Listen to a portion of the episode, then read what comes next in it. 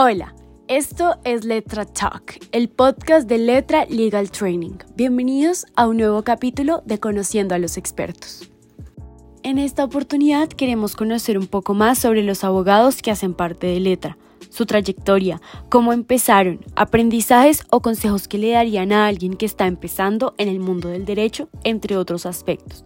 Nuestro invitado de hoy es Andrés Montoya, socio de Pose Herrera Ruiz. Bueno, Andrés, bienvenido al podcast de Letra. y eh, muchas gracias por aceptar nuestra invitación. Bueno, María Alejandra, muchas gracias. A ti muchas gracias por la invitación. Bueno, pues Andrés, comencemos con quién es Andrés Montoya. Eh, Andrés Montoya es una, pues, un hombre manizaleño, abogado, eh, que alguna vez tal vez quiso ser periodista, tal vez quiso ser deportista, comentarista deportivo. Yo diría que una persona responsable, cumplidora de mis deberes, con cierta eh, obsesión por el servicio, el trabajo en equipo. Eh, yo diría que una persona líder, eh, entusiasta y sensible, por poner algunas calificativos, Andrea Alejandra. Bueno, Andrés, tú nos dices que en algún momento quisiste ser periodista, comentarista deportivo. ¿Por qué llegaste a elegir la carrera de Derecho? ¿Qué te llevó a ser abogado? Yo creo que había dos cosas. De pronto, el derecho ya era, en mi caso, era una carrera ya elegida. Yo siento que nunca tuve la deliberación, pero si me ponían a hacer cuatro opciones, siempre ponía de segundo periodismo y ponía de tercera algunas otras, pero siempre ponía en esas. Eh, y, creo que era por la cantidad de puertas que abría la carrera del derecho. Y ser abogado te permitía a ti, en algún momento que tuve alguna vocación por, por, por cargos públicos y actividad pública y política, el derecho era la que mejor empataba en todo eso. Eh, creo que en ese grado de sensibilidad también hay unos temas por la justicia y, momento algo que me preguntaron el primer día de ingreso a la universidad y yo dije que porque era amante de la justicia y los mecanismos para, hacerlo, para llegar a ella. Entonces seguro que hubo un poco de todo y también una grandísima herencia familiar en mis padres, en mi familia, muchísimos abogados. Yo nací entre códigos y seguramente eso tuvo que incidir positivamente en, en que, en que yo todo el bachillerato sabía que iba a ser, que iba a estudiar Derecho. Eh, al final, dije muy al final, pero, pero creo que era claro desde el principio. Andrés, tú mencionas que el derecho lo elegiste porque abría muchas puertas. ¿Tú consideras que en la actualidad es igual para los que están saliendo a la vida profesional que se acaban de graduar de la carrera? Yo creo que sí, es una intriga con la que vengo hace mucho tiempo, desde, desde mi carrera, y estoy hablando que yo terminé hace cerca de 25 años. Eh, muchos de mis compañeros se dedicaron a otras actividades. Y le preguntaba a alguien que está terminando su carrera esta mañana en una entrevista, le preguntaba que cuántos de, sus compañeros de clase se dedicaban a otros oficios o que ya uno vislumbraba que se iban a dedicar a otras cosas. Eh, y me dijo que, que, era un porcentaje muy grande, entre el 30 y 40% de gente que termina derecho pero se dedica a hacer otras cosas. No necesariamente a ser abogado y, y lo que calificamos a veces como abogado pura sangre, que es el abogado de, del contrato, del texto, de, de, las normas, del estudio, de la jurisprudencia, de los detalles, no solo de la administración legal, sino de los temas que trabajamos mucho en las firmas de abogados, que es el máximo nivel de detalle y de actualización, de leer normas y, y de todos esos temas. Andrés, no te pregunté a qué te dedicas, en qué trabajas, cómo es la carrera de Derecho para ti. Ok, yo me dedico, yo soy socio de Pose Herrera Ruiz, soy socio hace unos 11 eh, años, eh, trabajo acá hace 24 años en Pose Herrera Ruiz, eh, soy socio a cargo de los proyectos inmobiliarios y agroindustriales, donde lidero, colidero con, con uno de, de, nuestros socios el equipo inmobiliario y urbanístico. y me dedico esencialmente a proyectos inmobiliarios, a lo que tiene que ver con el desarrollo, gestación, producción de los, de los proyectos inmobiliarios y proyectos agroindustriales que son poco más variables según los momentos históricos en un tema normativo bastante complejo que es en Colombia para sacarlos adelante, eh, pero son también parte de la obsesión nuestra y es parte de la obsesión que creemos que los proyectos agroindustriales son los que causan la verdadera transformación de Colombia. Eh, las inversiones en el campo, la posibilidad de desarrollar infraestructura, educación, medios sociales para el campo lo generan, pero sin lugar a dudas con un muchísimo mayor impacto cualquier proyecto agroindustrial que en general los mismos proyectos inmobiliarios, más allá de la importancia que tienen para el país en la generación de construcción, empleo, crecimiento, eh, eh, acceso a condiciones de vivienda digna y demás. Ah, pues más allá de las actividades comerciales y demás que claramente intervienen mucho los, los proyectos inmobiliarios. Andrés, ya que nos mencionas que trabajas en una firma, que eres socio de una firma, para ti, ¿qué es lo mejor y lo no tan bueno que tiene el mundo de las firmas hoy en día? Lo mejor y no tan bueno, yo fui reacio a, vincularme a una firma de abogados porque me hablaban de firmas de abogados y decían que era un trabajo demasiado intenso, que era excesivo, que la gente tenía que estar disponible 24/7 y demás. Y eso estoy hablando desde hace entonces, yo como dije me vinculé a POSE hace 24 años y, desde antes se hablaba de eso. Eh, y realmente desde el día que ingresé dije, me parece el escenario eh, más dinámico de aprendizaje, de crecimiento, de temas nuevos. Todos los días uno encuentra cosas nuevas, incluso cuando se dedica a temas muy especializados. En los temas nuestros que son los proyectos inmobiliarios, uno siente que puede agotar la, curva de crecimiento y aprendizaje muy rápido y no. Cada día hay temas distintos, cada día nos encontramos con preguntas de esas que ni idea, que tenemos que acudir a, venga, pensemos entre varios cómo, cómo, cómo aprendemos esto. Eh, y en eso eh, creo que lo más importante, la, el dinamismo, la fluidez, la cantidad de aspectos distintos, la interrelación. Y desde mi rol, eh, sin duda, desde mi rol, digamos, como, como socio de la firma, hay unas cosas que son también apasionantes, como la posibilidad de liderar equipos, de generar, eh, que a, a veces los, los, socios de las, de las firmas terminamos siendo al mismo tiempo los, las cabezas del equipo legal de, de, un área determinada, pero también terminamos siendo los jefes de mercadeo, de comunicaciones, eh, jefes de recursos humanos, eh, digamos, ese, ese, dinamismo y de trabajo donde hay que lidiar con tantas cosas al tiempo, pero ante todo, digamos, cultivar un, un, un prestigio profesional y un reconocimiento y una confianza en los clientes desde el punto de vista legal, creo que es lo más interesante. Y también creo que no es el ambiente de todo el mundo, no necesariamente todo el mundo le tiene que gustar, ni tampoco es cierto que, que los mejores abogados estén en las firmas de abogados. Hay excelentes abogados en, en las firmas, sin lugar a dudas, y yo creo que las firmas colombianas son de muy alto nivel, pero, pero también hay en las empresas, hay muchísimos abogados de primera, de, de primera categoría eh, y hay muchos frentes.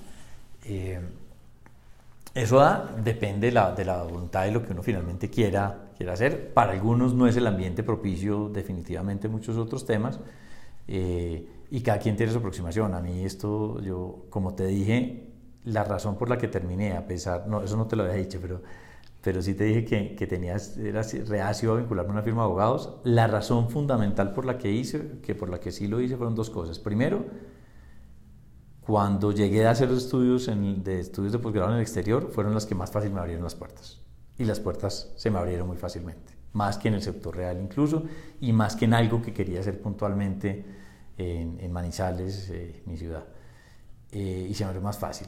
Y segundo, también porque tuve una conexión casi inmediata con, con, la firma donde trabajo y yo dije, yo quiero trabajar allá. Eh, y se dio esa oportunidad. Andrés, desde tu experiencia dentro de la firma y en la vida profesional en general, ¿qué tan importante es el equilibrio entre la vida personal y la profesional? Pues fundamental, es fundamental. Eh, y yo creo que la pregunta del equilibrio va por muchos frentes y creo que es una pregunta eh, pues laboral en todos los sentidos. Para las firmas, por alguna razón, puede haber algún tipo de cuestionamientos en, en cuanto a eso. Nosotros estamos disponibles al cliente, pero lo cual no quiere decir que tengamos que estar cada vez más, más disponibles para nosotros mismos, para nuestras familias y nuestro, ambiente familiar. Yo creo que eso eh, familiar y personal es indispensable, eh, pero sin duda eh, pues el equilibrio, salud emocional, físico es indispensable y, y al menos desde mi experiencia creo que, digamos, de trabajar todo este tiempo en, firmas, nunca he dejado ni de hacer ejercicio, ni de cumplir eh, mis obligaciones personales, más allá de que muchas veces hay que trabajar de noche, hay que de pronto dar una que otra amanecida y haya que trabajar algunos fines de semana. Eh, pero eso pues puede dar una, una digamos, una, una, flexibilidad que uno no necesariamente maneja los tiempos. Eh, los tiempos responden a las expectativas y necesidades de los clientes y muchas veces coinciden en muchos frentes pero el equilibrio es parte de la esencia. Tampoco deberíamos llegar como, al exceso de, eh, de que tengamos un horarios rígidos y que trabajemos en ciertos escamas. Yo, creo que, que, si a uno le gusta y le apasiona, eh, lo hace con gusto, no importa la hora que sea y que eso corresponda hacer, eh, sin dejar de priorizar que la vida personal y la salud personal, la salud física y mental sea, sea claramente relevante. Perfecto, Andrés. Mencionaste los intereses de los clientes y bueno, todo esto se relaciona con el tema de la importancia de la ética en el derecho. ¿Tú cómo manejas ese tema? ¿Cómo se maneja dentro de las firmas eh, esa conciencia y esa formación en ética pues respecto a la carrera y la vida laboral? A ver, yo creo que eso es casi que el, corazón de nuestro servicio por muchos frentes. Eh, primero, eh, hay hasta casi un sistema ético de medición inmediata de confianza de los clientes que nosotros reportamos los tiempos que invertimos en cierto tipo de actividad, casi que nuestra unidad de medida, independiente si las propuestas de honorarios terminan siendo en, horas o no, casi siempre es el tiempo, como en algunas otras actividades de consultoría. Eh, y el tiempo es una actividad de buena fe, digamos, los reportes de tiempo es un tema de buena fe y donde es una medición claramente ética. Eh, hay unas situaciones donde, donde nos encontramos con temas y cuestionamientos éticos todos los días, temas de conflictos de interés, hay temas que, que, nos encontramos, digamos, personalmente y como firma todos los días, donde hay que ser muy claros desde el principio en el conocimiento que tengamos de, de esas situaciones eh, y en el compromiso con el cliente, el reto con el cliente. A veces eh, tener la facultad y la posibilidad de decirle a un cliente en un momento dado, no les recomiendo esto porque al final los únicos que vamos a ganar somos los abogados. Por ejemplo, cuando hay ciertas controversias, hay ciertos pleitos que uno dice, eh, lo que va a invertir usted en tiempos y recursos, es posible que los únicos que ganemos somos los abogados y creo que poderlo decir con tranquilidad, decirlo con confianza, que nosotros estamos en un espíritu de negociación, de cooperación mutua, de sacar adelante un proyecto eh, y no de controvertirlo, creo que es importante. Eh, más allá de todos los retos que ofrece interactuar también con entidades eh, públicas y privadas y también de, poner, de poder fijar los límites cuando uno puede sentir que puede haber ciertos, ciertos riesgos o barreras donde no se pueden pasar. Eh, pero pues para resumirte, yo creo que eso pues, es, es, un tema eh, fundamental, hace parte de la esencia de nuestro servicio, hace parte de la esencia del trabajo y los, de los principios fundamentales que tenemos personalmente y, como firma de abogados sin lugar a dudas. Andrés, mencionaste lo de la esencia que ustedes tienen. Respecto a las nuevas contrataciones y personas que entran a la firma, ¿cuáles son los requisitos esenciales que ustedes ven a la hora de contratar?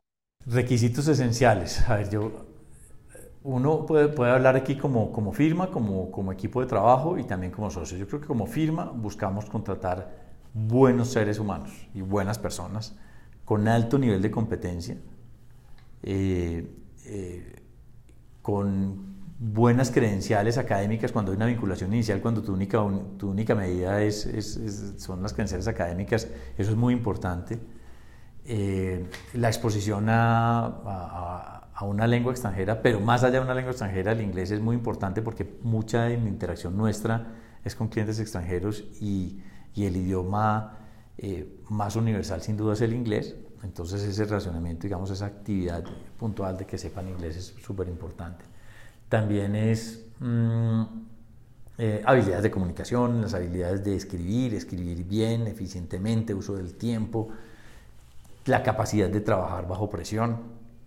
Eh, porque, porque la presión existe, más allá que hablamos del equilibrio y demás, entonces de quitarse uno de la mente que es que no hay estrés, que no, que no hay presión, eso, eso no es claro, pero yo no diría que eso es exclusivo ni de las firmas de abogados, es, eso en general debe ser del mercado laboral eh, y en muchísimos frentes.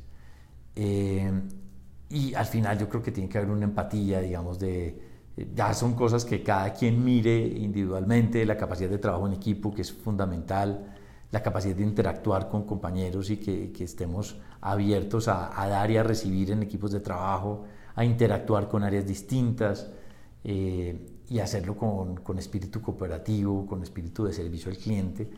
Eh, esa vocación de servicio al cliente, digamos, de no mentalidades eh, pensando únicamente en sus resultados individuales y en otros temas, es también súper importante y, yo creo que al final tiene que haber algunos niveles de empatía, ¿cierto? Eh, es la final, la cercanía, la empatía y mucha familiaridad también con las firmas. Yo, creo que las firmas de abogados también tenemos personalidades distintas, no todas pueden ser iguales, ni todas lo somos. Eh, no, eso no nos hace mejores que unos, sino que como personas tenemos algún tipo de personalidad que transformamos a las organizaciones eh, y, quienes vamos perdonando las organizaciones en alguna forma compartimos principios muy similares y eso también termina siendo, también siendo una parte muy importante del crecimiento. Yo, yo te hago alguna comparación que, perdona que no hemos preguntado, pero, pero por parte de eso, yo siento que a, mí me encantan los deportes, como te he dicho, y como hacer el seguimiento de lo que pasa en los efectos deportivos. Y yo creo que, que en los equipos de trabajo también hay partes como en los equipos, eh, y en los equipos de fútbol, en los equipos deportivos, porque ahí se muestra muy claramente. Eh, cada quien ejerce un rol. Entonces, no necesariamente, más allá de que uno busque afinidad de personalidad con firma, hay roles distintos que se pueden ejercer en momentos determinados. Eh, y si todo el mundo hace eh, para hablar en lenguaje futbolístico, si todos, todos tenemos la 10, pues seguramente eh, si todos fueran 10 en la selección argentina de, Messi, seguramente no hubieran ganado el campeonato del mundo. Y seguramente así pasa con los equipos, todos tenemos que jugar roles distintos. Entonces, también depende mucho en los momentos distintos, qué habilidades puntuales, qué experiencia puntual. Eh, una de las partes de nuestro equipo de trabajo es el equipo urbanístico y ahí la experiencia técnica en términos urbanísticos es muy importante también en el día a día. Entonces, casi que te describía como un perfil general y otros temas que pueden ser muy particulares de cuando necesitamos verlos para, para el proceso de contratación. Eh, Andrés, teniendo en cuenta todo lo que nos dijiste acerca de los esenciales para entrar a la firma y pues en general para el mundo laboral, yo diría que podrían ser los mismos. ¿Qué consejo le darías a un estudiante que va a empezar la carrera y que aspira a llegar lejos en el sector legal? Que va a empezar la carrera al principio o al final de la carrera. Al principio, o sea, va a empezar la primer semestre. A ver, yo Inducción. Creo, varios temas. Yo creo que hay una parte que es importante siempre y es vivir plenamente la universidad desde el punto de vista de aprovechar no solo el conocimiento, aprovechar los docentes, sino aprovechar también los compañeros y la gente con la que uno crece. Creo que eso es importante. Entonces yo no dejaría, para, para ir de pronto a temas que parecen más importantes, ni de socializar, ni de ejercer actividades de liderazgo dentro de la carrera, ni cumplir sus obligaciones y demás, eh, porque claramente ya es parte de la esencia, es hacerlo bien, destacarse. Yo creo que es llegar con apertura y con ingenuidad. Eh, eh, y con, con, algún nivel de ingenuidad que nos permita estar abiertos a las preguntas, estar más, más cercano de la posibilidad.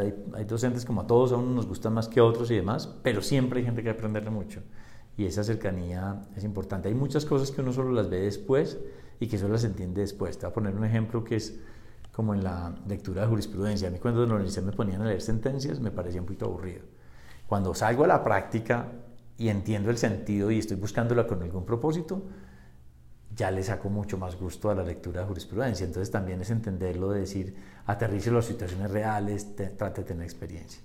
En mi caso puntual, aunque yo ejercí, yo te voy a poner otra, digamos, otra recomendación que yo creo es importante, es aproximarse lo más pronto posible a algún tipo de actividad laboral, sea lo que sea, patinando juzgados, eh, transcribiendo textos, transcribiendo minutas o lo que sea, pero bien en la mente laboral creo que es muy importante porque le permite a uno conocerlo rápidamente y engancharse eh, de pronto más fácilmente también al mercado laboral apenas termine la carrera. Es bueno nuestra experiencia porque realmente estamos aprendiendo más con la experiencia, muchas veces con lo que hacemos que con lo que sabemos o entendemos o, creemos saber.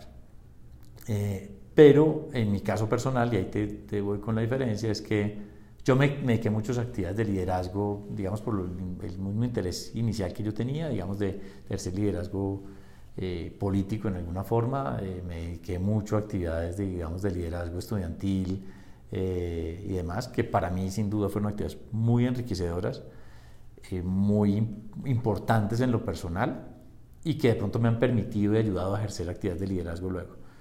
Creo que hay algo que en mi época no estaba, que lo veo mucho, que son todos estos concursos de mood court y todos estos temas de concursos, me parece que es una experiencia súper interesante, retadora, que, que, yo siento que la gente que lo hace tiene un plus también cuando, cuando entra a trabajar, porque además es un dedicarse algo adicional de sí mismo para aprender mucho más y me parece que confrontarse con la competencia, una competencia sana, abierta, donde pues, eh, pues ganar es importante, pero no es lo único del proceso, me parece que son de los temas que, que yo creo que yo podría hacer desde ahora si, si volviera a empezar a estudiar derecho en este momento.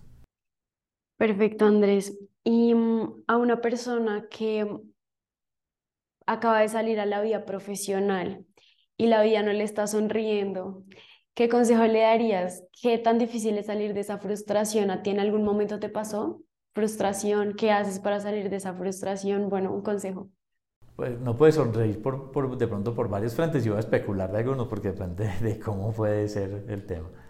Eh, una forma de no sonreír es que de pronto no consiga empleo, ¿cierto? Y, seguramente es uno de los temas que pueden vivirse o, no consigue empleo o no consigue el empleo que uno en el que uno se quiere vincular. Cuando uno quiere ser que es, yo creo que con toda la ola de emprendimiento que es muy sana, yo sí recomendaría que en los temas de emprendimiento en derecho yo creo que es bueno empezar por conocer cómo, cómo manejan las cosas. Eh, las firmas de abogados sin duda son una escuela y, eh, bien, bien importante y me parece que como crecimiento es, es importante. Entonces pienso en, digamos, en ese, digamos, eh, recién egresado que, que, está aspirando al mundo laboral. En ese yo creo que la insistencia, y yo creo que la insistencia en, la confianza, digamos, la, confianza, alimentarse de los valores positivos cuando de pronto uno siente que se puede bajar un poquito la autoestima. Y yo he tenido situaciones donde, donde sobre todo muy al principio, donde decía, caramba, esto de pronto no lo estoy haciendo bien. Y de pronto, ¿será que no soy capaz de hacer esto? ¿Será que esto no es lo mío?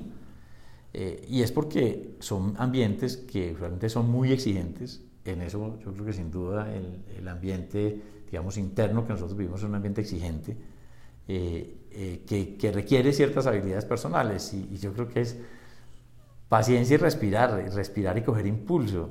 Eh, y si hay vocación al final siempre hay. Y también que, que sean muy estratégicos en esos procedimientos de búsqueda de, de, empleo, por ejemplo. O sea, no es esperar una convocatoria, es buscarlo, no es esperar que alguien te llegue, es es acceder a esas personas. Eh, y ya en la época que puede ser más adelante, que eso puede ser más difícil, que es la frustración de si escogí bien la carrera o no. Eh, yo alguna vez sí tuve alguna variación donde dije, de pronto yo lo que quiero, debo rescatar mis raíces, yo estudié esto para ejercer actividad pública y política y hacer temas diferentes. Alguna vez tuve un giro de reflexión eh, hoy no me arrepiento de haberme devuelto en el barco a decir esto, esto sé porque además sé que lo hago bien y me gusta. Eh, y ese rediseño de, personal ayuda muchísimo, pero también que los escenarios de frustración, yo le digo, nosotros como personas en organizaciones como estas al final también estamos aprendiendo y estamos aprendiendo todos los días.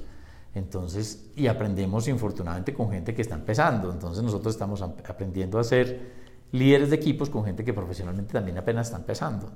Y todos lo vamos haciendo, de pronto con los padres, con los hijos. los, papás no es que sean expertos en ser papás, pero les toca hacerlo eh, y, e ir aprendiendo sobre el camino. Entonces yo creo que hay que tener mucha conciencia de eso, el de no tomen las cosas personales. Esto no es porque, no es porque ni que yo sirva o que no funcione, es, son temas distintos, son temas distintos eh, más allá de la, la capacidad. Y si ya la situación de que no sonríes porque de pronto no le gusta, es que, es que hagan otra cosa rápidamente, que eso también puede ocurrir muchísimas veces. Eh, como te decía, el porcentaje altísimo de gente que termina la carrera del derecho eh, sin ejercerla, pero es absolutamente exitosa en muchos otros temas. Cada vez uno ve más empresarios, cabezas de equipos eh, en, en, las organizaciones que son abogados y yo creo que eso, eso es parte de la formación y es valorar ese, ese escenario. Perfecto, Andrés. Ya como por terminar, eh, ¿cuáles son los proyectos o metas que tiene una persona que ya está en lo más alto de las firmas? Ser socio es como lo más alto de una firma. ¿Cuáles son esos proyectos? No necesariamente profesionales, sino personales. ¿Qué, qué hay después de, de todo esto? yo, yo creo que pues, eso puede ser un objetivo de inicio en muchos casos, no te voy a decir que no, pero pero yo creo que es un paso más del camino y siempre son temas mucho más adelante. Eh, eh, si uno diría, uno de los temas y proyectos que, que, a mí me mueven es generar empleo, generar más actividad, generar más actividad, que tengamos, si tenemos un equipo grande y podemos tener, ojalá podemos tener más gente para poder estar haciendo más trabajo. Eso, por ejemplo, son unas cosas que son retos que, que nunca se terminan de cumplir, ¿cierto? Eh, los retos mentales que empienda a emprender nuevos negocios, nuevas actividades, eh, un poquito la, la, intuición, el olfato de seguir por buenos caminos y saber que a algunos le acierta y a otros no les aciertas, ¿no? Eh, y, y, yo creo que pues parte del proceso es que es que no es un fin en sí mismo, digamos, ni ser socio, porque además hay muchas escalas de, digamos, de liderazgo entre las organizaciones que se empiezan a crecer cuando empiezan las, las firmas a ser cada vez mucho más grandes eh, y también con menos fronteras, porque pues la actividad nuestra empieza a desbordar fronteras sin lugar a dudas. Eh, siempre habrá nuevos retos y siempre habrá retos de aprender nuevas cosas. Es, es cómo aprendemos de algo que hoy no sabemos y ese reto mental termina siendo apasionante. Eh, tú cuando, cuando nos invitabas decías, es, esto es, aprenda a los expertos, que creo que es el nombre que le, que le dan al podcast, es decir, yo lo primero que tengo que decir es que no soy experto porque aquí somos aprendices. Y yo creo que reconocerse uno como aprendiz le, le permite tener nuevos proyectos, nuevas metas, aprender, conocer algo, porque o si no hay un estancamiento y el mercado es demasiado, demasiado potente, demasiado ágil, y si te quedas estancado en un punto, eh, hasta llegas. Eh, claramente es un objetivo y, hay muchos, muchos temas que, que, se van dando y se darán el camino, eh, pero sin duda participar en actividades, en actividades de distinto tipo, en actividades sociales que generen impacto, generen impacto público, que generen impacto político en la sociedad. eso son proyectos y son etapas que nunca se acaban y que siempre deben seguir. Perfecto, Andrés. Ahora sí, ya para terminar, ¿a quién le darías las gracias por ser la persona que eres hoy en día? Gracias.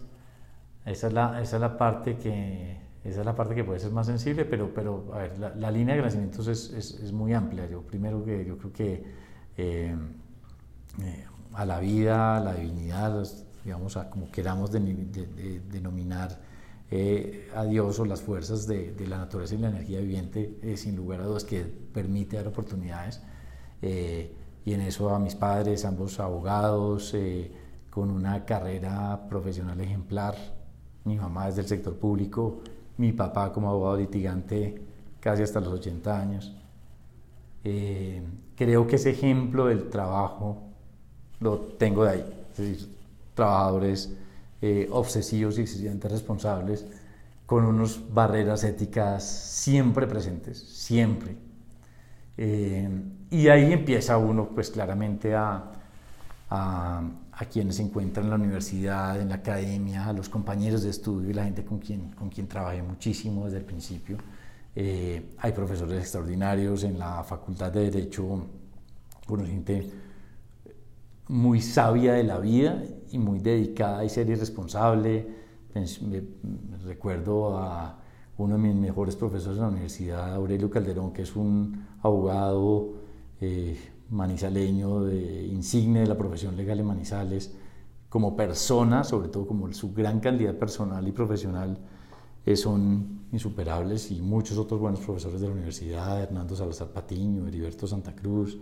Eh, yo hice alguna, una maestría también con la Facultad de Arquitectura y encontré unos arquitectos eh, básicamente para estudiar temas de urbanismo, eh, fascinantes, eh, la aproximación a los equipos de trabajo con Mario Noriega, que es uno de los arquitectos, digamos, catedráticos en, ese momento en, la maestría en planeación urbana, fue fantástico. Y yo creo que profesionalmente, sin dejar de mencionar a, digamos, a, los socios fundadores de la firma, mm, que han sido pues, personas con las que he aprendido y he crecido de todos en una forma impresionante. Cuando yo empecé en esta firma éramos muy, éramos muy poquitos, tal vez 9, 10 abogados, entonces teníamos la oportunidad de interactuar con todos los fundadores, que eran cuatro en ese momento, y con todos interactuábamos. Hoy en día, claramente, una firma de cerca de 150 abogados, pues eso se dispersa un poquito y las escalas de acceso a algunos socios puede ser un poquito más difícil, o al menos la oportunidad de compartir con muchos. Eh, y en eso pues yo sí pensaría que eh, trabajé mucho tiempo en el equipo de, litigios y resolución de disputas eh, con Daniel Pose y, a nivel anecdótico alguna vez me preguntaban mis me preguntaba un cliente esperando una reunión me preguntó usted dónde estudió Derecho y yo le dije, no, estudié con Daniel Pozzi, ¿cierto? Entonces, esa yo creo que es una, un, un, cierre de, las, de los agradecimientos que hay pues, por todos los frentes. Perfecto, Andrés. Pues muchísimas gracias por aceptar nuestra invitación. Fue un gusto para nosotras poder contar contigo en este podcast. Para mí, Alejandra, muchas gracias. Gracias por escuchar el podcast de Letra Legal Training. Recuerda seguirnos en redes sociales como letra.legaltraining. Creamos oportunidades, transformamos ideas e innovamos en educación. Nos vemos en un próximo episodio de Letra Talk.